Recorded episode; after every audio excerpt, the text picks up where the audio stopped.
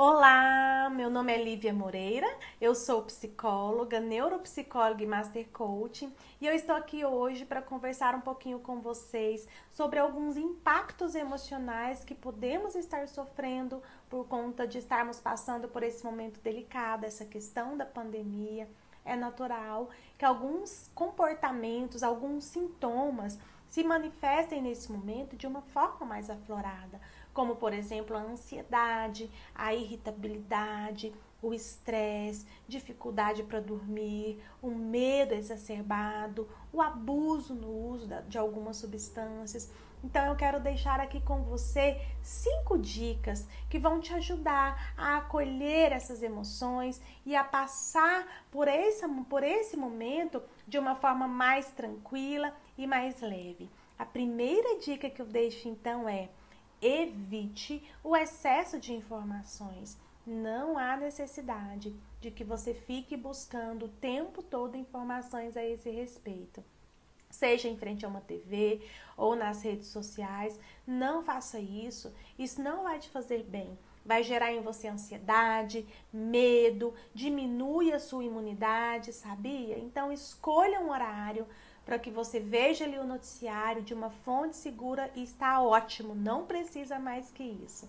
A segunda dica que eu quero deixar é: mantenha de alguma forma o contato com seus familiares, com seus amigos, com as pessoas que você ama. Você não precisa ficar o tempo todo desconectado. Fale com essas pessoas, envie uma mensagem, faça uma chamada de vídeo, uma ligação. Aproveite esse tempo para cultivar esses relacionamentos, falar com um amigo que há muito tempo você não fala. Precisamos disso porque somos seres relacionais. A terceira dica é: aproveite esse tempo. Aproveite esse tempo para você fazer coisas que sejam relevantes e que façam sentido para você. Se você é pai, mãe, que tal aproveitar esse momento para curtir os seus filhos, para sentar no chão com eles, assistir um desenho, olhar nos olhos, ir para a cama, brincar de fazer cosquinha, fazer uma receita, enfim, eles vão amar. Você pode ler bons livros, assistir bons filmes.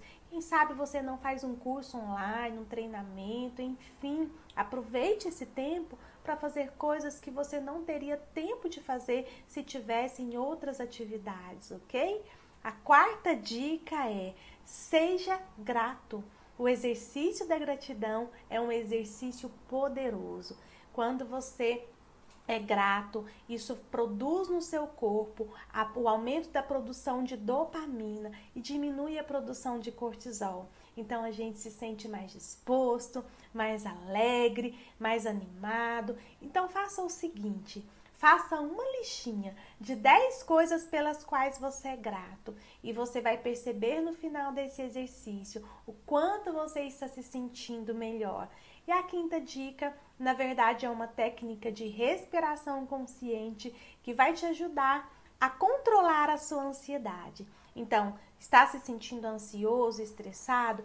Se retire para um lugar tranquilo e você vai fazer uma série de cinco repetições desse exercício que eu vou te ensinar agora.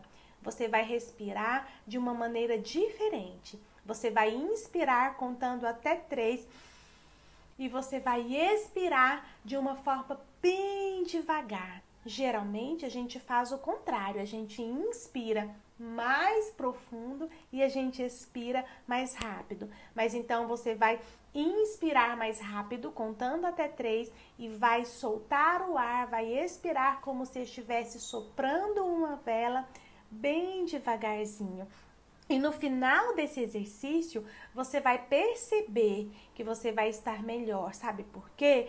Porque isso vai ovacionar o nervo vácuo, que vai transmitir uma mensagem para o seu cérebro de que está tudo bem, de que você está seguro, de que você está tranquilo. Então você vai estar se sentindo mais relaxado e mais leve. Nesse momento, a sua ansiedade vai ter diminuído.